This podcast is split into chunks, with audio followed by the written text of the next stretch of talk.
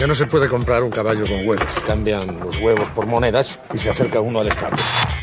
Hay empresas que viven, otras que sobreviven y muy pocas que destacan. Todo depende de las decisiones que tomes como líder. Así que necesita una garantía para cubrir la posibilidad de que yo no cumpla mi parte del trato. Bienvenido a Empresas con Valor, el lugar donde encontrarás tips, consejos, herramientas y prácticas para empresarios, contadores, administradores y emprendedores. Presentado por Javier Cepeda, reconocido líder de opinión en México y gurú del crecimiento y desarrollo de empresas. Empresas con valor. Emprender también es aprender.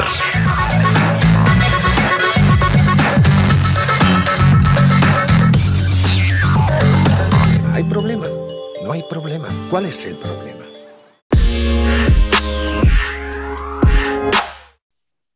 Queridos, muy buen día y qué gusto de nueva cuenta tenerte aquí en Empresas con Valor.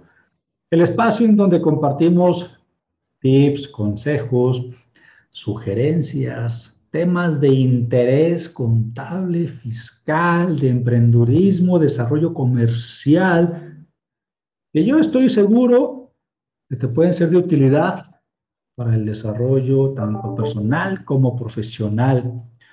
Hoy, hoy vamos a platicar de lo que se está cocinando, que se está cocinando con respecto a el outsourcing, una nueva regulación que en México vamos a tener. Pero bueno, vamos, vámonos por partes. ¿Qué es el outsourcing? O subcontratación, como lo conocemos en muchos lugares, es un modelo de negocio en el que algunas empresas subcontratamos a personas para que puedan realizar ciertas actividades específicas. Esto quiere decir que si yo subcontrato a alguien, pues indirectamente esa persona no es mi trabajador, aunque sea yo quien le dé las indicaciones y esté bajo mi supervisión. ¿Cómo funciona actualmente el outsourcing? Pues bueno, en nuestro país, así como en algunas otras partes del mundo, la subcontratación funciona, lo vamos a decir de manera muy clara para que todos lo podamos entender. Por ejemplo, empresa A decide subcontratar a empresa B, que es una empresa externa, para que la empresa B, a través de su personal, pueda realizar un servicio que sea necesario para el funcionamiento o para realizar cierta parte de la producción de la empresa A. O sea, entonces, en este caso, la empresa A subcontrata a la empresa B para que ésta le brinde el personal necesario para poder funcionar o realizar ciertas actividades de la producción de la empresa. Las empresas que deciden subcontratar, comúnmente lo, lo hacemos para mejorar, llámese la eficiencia y podernos concentrar en actividades que sean esenciales. Aunque en estricto sentido, también en otro país, se ha manejado de una manera deliberada y de forma negativa el manejo del outsourcing. O sea, es una realidad para pagar menos impuestos o jugar con los impuestos y con las prestaciones de los trabajadores. La empresa contratista generalmente se hace responsable de los trabajadores. E incluso si yo subcontrato a la empresa B, la empresa B en ocasiones inclusive hasta subcontrata a la empresa C para poder desarrollar precisamente esas actividades. Ahora, ¿cuáles son los principales cambios con la reforma laboral que viene y que prohíbe el outsourcing? Pues de entrada se va a controlar, se va a regular la subcontratación de personal. Por otro lado, las empresas que tengan permitido, ahorita vamos a ver en, algunos puntos específicos cuándo sí se va a permitir la subcontratación, las empresas que tengan permitida la subcontratación deberán estar inscritas ante el padrón público de la Secretaría de Trabajo y Previsión Social. Ahora, si todo sale como estamos pensando, se va a otorgar un plazo de tres meses para que los patrones reales, llámese empresa A, incorporen a su nómina a los trabajadores que están subcontratados en este momento con la empresa B. Ya dijimos que los trabajadores sí están bajo mi supervisión, bajo el desarrollo de mis actividades, solamente que administrativa, legal, socialmente están con otra empresa. Entonces, yo voy a tener un plazo de tres meses para atraer esa responsabilidad. Por otro lado, se va a regular la subcontratación. Esto quiere decir que sí habrá la posibilidad de subcontratar, pero siempre y cuando, si yo como empresa A voy a subcontratar, esas personas no vayan a realizar una actividad que para mí sea preponderante en mi objeto social. ¿Qué quiero decir con esto? Si yo me dedico a la instalación de aires acondicionados, yo puedo subcontratar a alguien que desarrolle cualquier actividad que no esté en mi objeto social y que no sea, por ejemplo, instalar aires acondicionados. También lo que se está regulando es que si el subcontratista incumple en obligaciones de obrero patrón con los trabajadores, la empresa A será responsable precisamente. Y otro de los puntos también importantes que están tocando es el reparto de utilidades. Será de tres meses o el promedio de lo recibido en los últimos tres años. Ahora bien, la gran mayoría de los cambios se concentraron en la ley laboral. Ya dijimos que la reforma solo permitiría la subcontratación cuando los servicios no formen parte del objeto social de la empresa y siempre y cuando el contratista esté registrado en el patrón público. Entonces, siendo realistas, se van a reformar siete leyes. La Ley Federal del Trabajo, la del Seguro Social, la del Infonavit, el Código Fiscal de la Federación, la Ley del ISR, la del IVA y la Ley Federal de los Trabajadores al servicio del Estado. Complicado un episodio como aquí en Empresas con Valor meternos a cada una de ellas. Y es importante estar al tanto y al pendiente de los cambios que se están originando. Recordemos ¿Cuáles son esos cambios legales para reformar el outsourcing en nuestro país? De entrada, el eje central es que se prohíbe la subcontratación de personal, aunque se podrá regular y en algunos casos podrán subcontratar, bajo un esquema permitido siempre y cuando las actividades no sean preponderantes de la empresa que contrata. Por otro lado, la responsabilidad será compartida la empresa que subcontrate servicios será responsable solidariamente en caso de que la empresa a la que estamos contratando no cumpla con sus obligaciones patronales, por ejemplo, ante el SAT, el IMSS e Infonavit. Tendremos la obligación de entregar reportes esporádicos aquellos, reitero, que entremos en el esquema de subcontratación y tengamos permitido y que no formemos parte estos servicios del objeto social de nuestra empresa. Quienes tengamos esa autorización sobre todo las empresas de subcontratación, tendrán que entregar cada cuatro meses un informe al Infonavit con los datos de los contratos celebrados con otras empresas, la información de los trabajadores y la determinación del salario base. En este caso, la institución tendrá dos meses después de publicar la reforma para emitir reglas correspondientes. Ahora, también es importante mencionar, queridos, que podrá existir un cruce de información Quiere decir que, por ejemplo, el Infonavit estará facultado para reportar de manera directa a la Secretaría de Trabajo y Previsión Social el incumplimiento de las obligaciones. También habrá inspecciones y prácticamente podríamos decir inspecciones con dientes. La empresa de subcontratación que no permita una inspección de las autoridades laborales y que vaya, no presente información o documentación solicitada, podría llevarse una fuerte multa. Y hablando de multas, pues están diciendo que las multas van a ser parejas.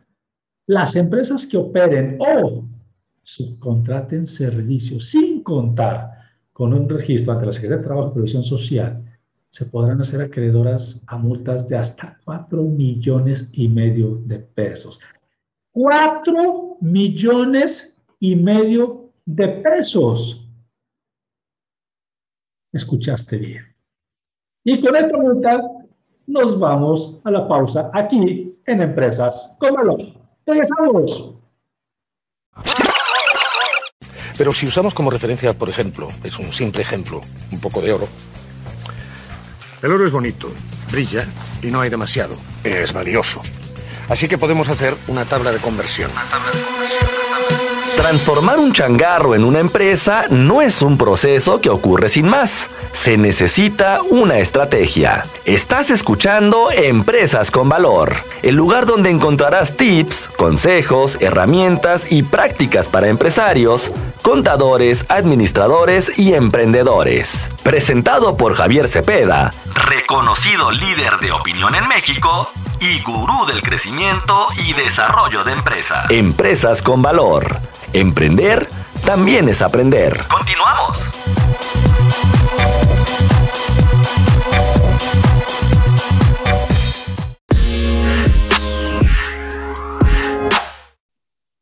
Querido, ya estamos de vuelta y en verdad es un gusto que sigas escuchando tu espacio Empresas con Valor. El lugar, ya lo sabes, donde te compartimos información de interés. Aquí en verdad, todo el mundo se capacita. Eres contador, administrador, intendente o presidente. Hay temas para todos. Te recomiendo que le des seguir al espacio de Empresas con Valor. Estamos prácticamente en todas las plataformas donde puedes escucharnos. Entonces, hoy estamos hablando de la regulación del outsourcing. Hay un candado fiscal donde, por ejemplo, solo podrían ser deducibles o acreditables los pagos de subcontratación de servicios siempre y cuando no formen parte de la actividad preponderante de una empresa. Si yo estoy subcontratando a una empresa B que me brinda trabajadores y estos me brindan un servicio, pero estos servicios son preponderantes de mi objeto social, entonces prácticamente yo esa factura de la subcontratación no me la podré hacer deducible. Si vaya, que la nómina es uno de los gastos más fuertes de la empresa. Oigan, ¿escucharon sobre la pena de cárcel? Pues pongan mucha atención porque utilizar esquemas simulados de outsourcing o inclusive, queridos, de insourcing será considerado como defraudación fiscal, delito que se puede castigar hasta con cárcel.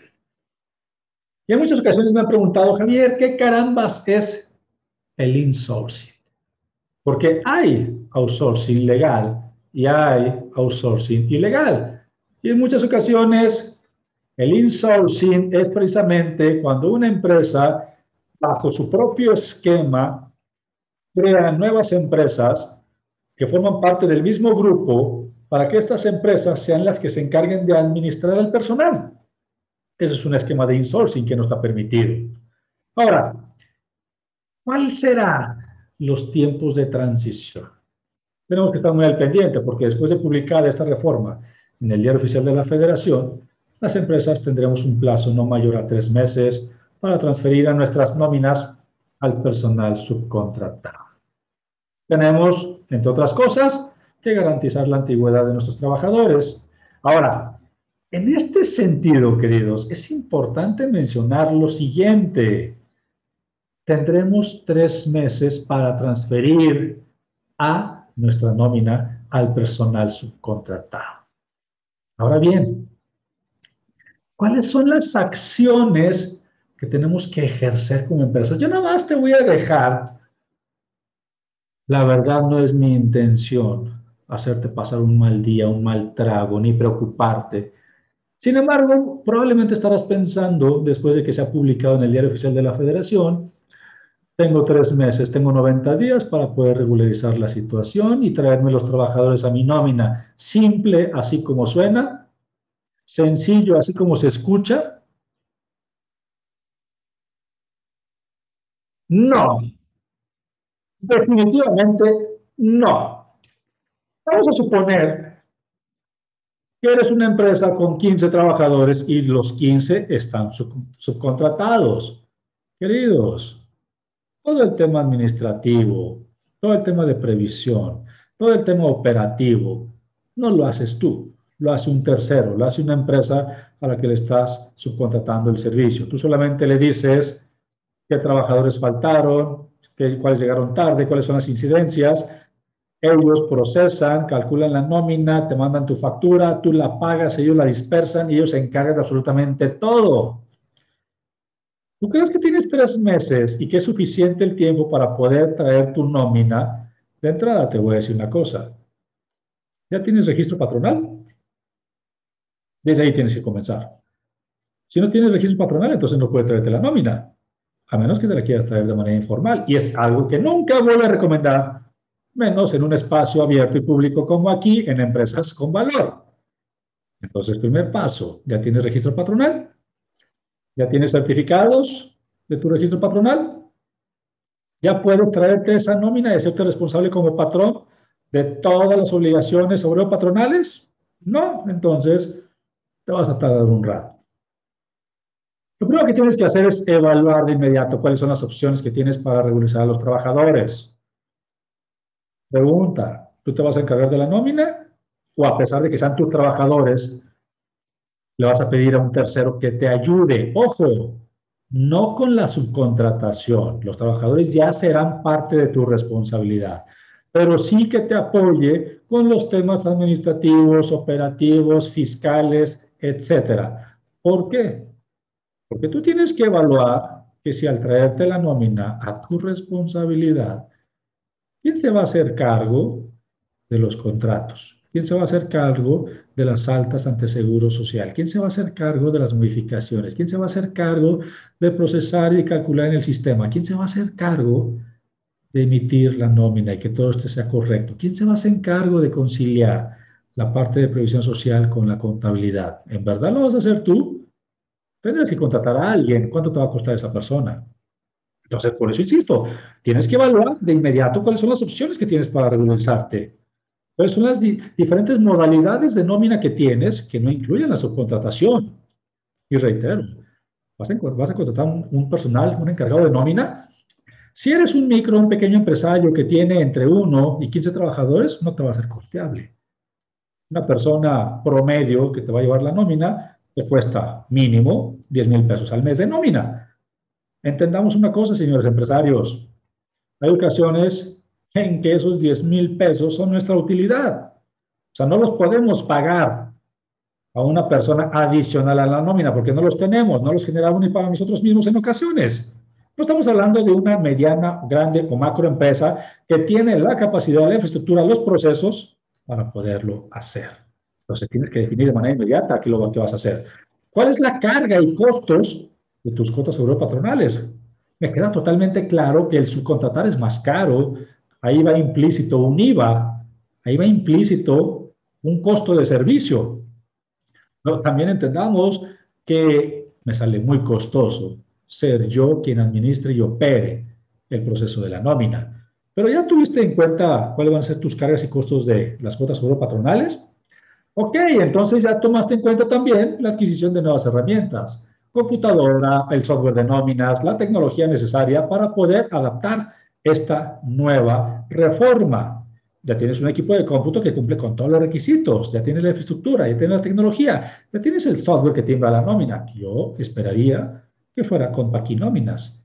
Y yo esperaría que con Paquinóminas consideraras adquirirlo en BIOS. Ya tienes todo esto, ya tienes la forma en cómo vas a presentar y entregar impuestos, los estatales, retenciones de salarios, cuotas sobre los patronales, todas las modificaciones altas. Ya, ok, entonces aviéntate, aventúrate. Esto es parte simplemente de, los, de uno de los cambios que se avecinan. Multas. ¿Sí sabías de las multas? Ok, platiquemos de las multas, porque la reforma especifica que el patrón que no permita la inspección o vigilancia de las autoridades en tus instalaciones deberá de comparecer para proporcionar documentación que, se, que le sea requerida. En caso de que no muestre los documentos que te solicitan, podrá ser multado con entre 2.000 a 50.000 lumas. Queridos, hay un punto muy importante aquí a tomar en cuenta. ¿Cuánto vale una UMA? ¿Alguien sabe decirme?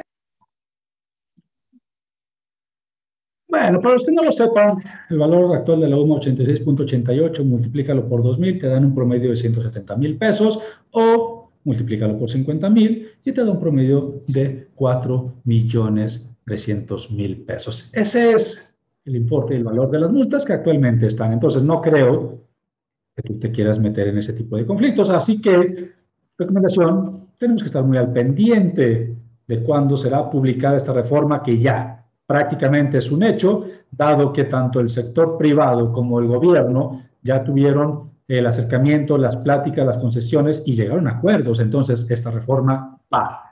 Aquí tenemos que considerar que hay miles de empresas las que se verán afectadas. Y en lo personal, tendríamos que cuidar no ser una de ellas. Queridos, fue un gusto estar aquí con ustedes en este episodio de Empresas con Valor el outsourcing y la nueva reforma que lo regula. Si tienes dudas, comentarios, escríbeme directamente en mi WhatsApp 3314 56 6526. 3314 56 6526. O sígueme en las redes sociales, me encuentras como Javier Cepeda Orozco. Adiós. Solo me pide un módico interés lógico, pongamos que un 10%. Eso sí, él arriesga su oro, yo no arriesgo nada. Así que necesita una garantía para cubrir la posibilidad de que yo no cumpla mi parte del trato. Pienso, luego insisto. El camino del empresario siempre presenta sus piedritas y el éxito viene de la constancia. Esto fue Empresas con Valor, el lugar donde encuentras tips, consejos, herramientas y prácticas para empresarios, contadores, administradores y emprendedores. Presentado por Javier Cepeda, reconocido líder de opinión en México y gurú del crecimiento y desarrollo de empresas. Empresas con Valor. Emprender también es aprender. También es aprender.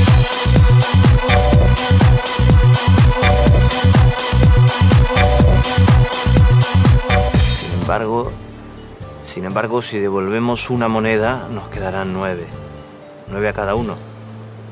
Así que si aún debemos diez monedas, al cabo de un año seguiremos con el mismo problema y además tendremos menos dinero.